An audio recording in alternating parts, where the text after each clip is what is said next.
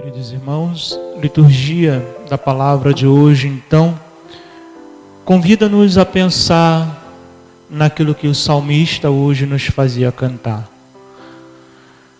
Ao despertar, me saciará a vossa presença.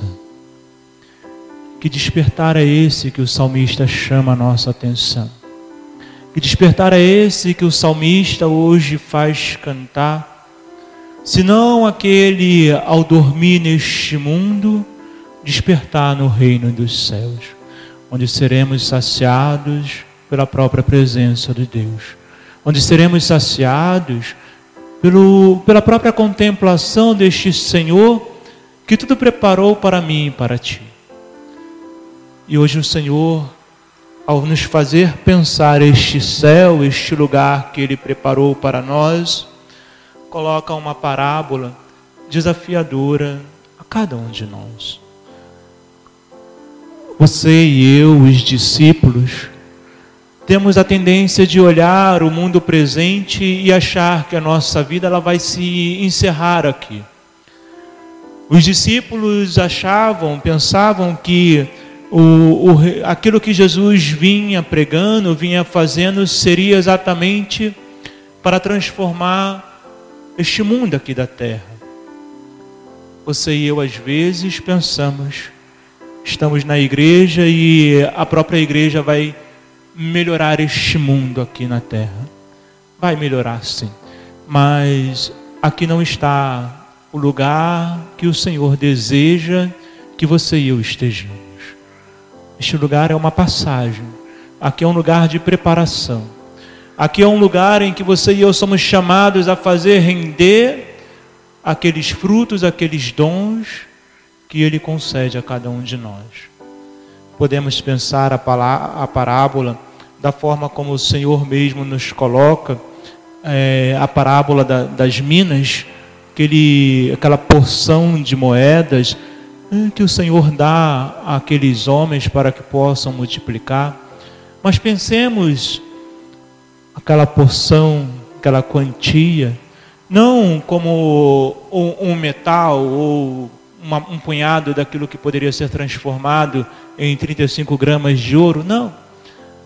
Pensemos aqui na maior riqueza que você e eu recebemos nesta vida. Não recebemos nada mais, nada menos do que o próprio Senhor.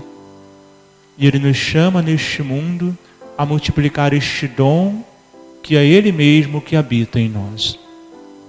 O seu amor, sua paz, iluminar este mundo com aquilo que é próprio de Deus. Se quisermos despertar e ser saciados, como canta o salmista, precisamos neste mundo então fazer multiplicar esses dons que já estão dentro de nós esse Cristo que habita em nós. E somos chamados a reconhecer esta grande presença dele em nossa, em nossa vida. Somos chamados a olhar para dentro de nós e reconhecer que não existe outro dom melhor do que a sua presença. Aquela mulher que hoje a primeira leitura nos traz, nos fala, que viu sete de seus filhos padecerem depois ainda recomenda a um a se manter fiel à lei contra o rei, mesmo sabendo que ele iria perder a vida.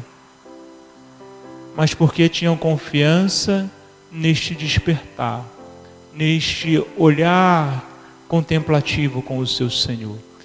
E hoje nós somos chamados a olhar exatamente a nossa vida diante desta grande realidade que é o céu que foi preparado para nós. E olharmos com alegria, e olharmos com insistência a colocar na nossa vida e gastar tudo aquilo que temos, não guardar no lenço este dom que recebemos. Queridos irmãos, o dom que nós recebemos é o próprio Senhor Jesus Cristo e São João nos diz que este Senhor que você e eu seguimos, ele é amor. E amor não é outra coisa senão uma doação, uma entrega. Só podemos então multiplicar estes dons, só podemos então viver esses dons na medida em que vamos nos doando, na medida em que vamos nos gastando, fazendo multiplicar cem vezes mais, dez vezes mais aquilo que nós recebemos.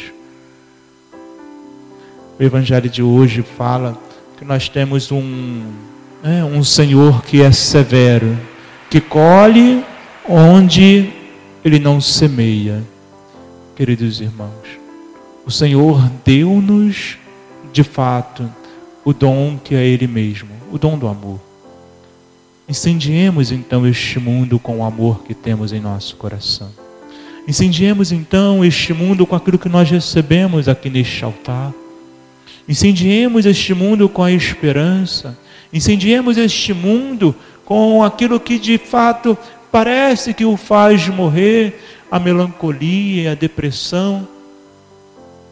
Incendiemos com aquilo que o mundo hoje precisa o meu e o teu cuidado, o meu e o teu carinho, o meu e o teu amor.